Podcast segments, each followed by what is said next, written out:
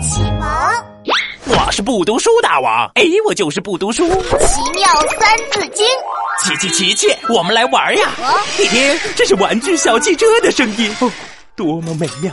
你再听，这是游戏机的声音，啊，多么快乐！那你听听这个奇妙三字经标准朗诵：人之初，性本善，性相近，习相远。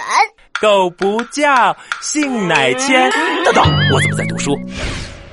奇妙古诗词，琪琪，我们来唱歌呀！像一棵海草，海草随风飘摇。那我们一起来唱这个吧！奇妙古诗词，古诗颂唱。床前明月光，疑是地上霜。举头望明月，低头。等等，我怎么又在读书？